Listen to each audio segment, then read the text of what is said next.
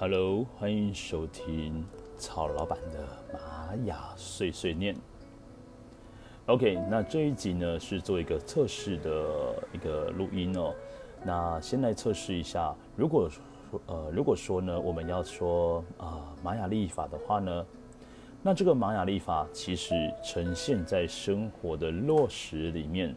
是非常好用的一件事情。也许我们比较熟悉的星座啊、呃生肖啊、血型啊，那透过玛雅历法呢，是一种不一样的体验，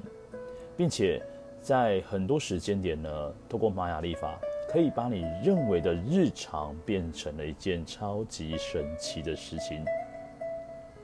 那么在调性当中呢，有一到十三个调性，然后图腾呢，则是有一到二十个图腾。那表示呢，每个图腾其实都有一到十三种的面貌。那么在玛雅历法里面，你可以学习到一件事情，就是任何所有的事情，一切都会是最好的安排。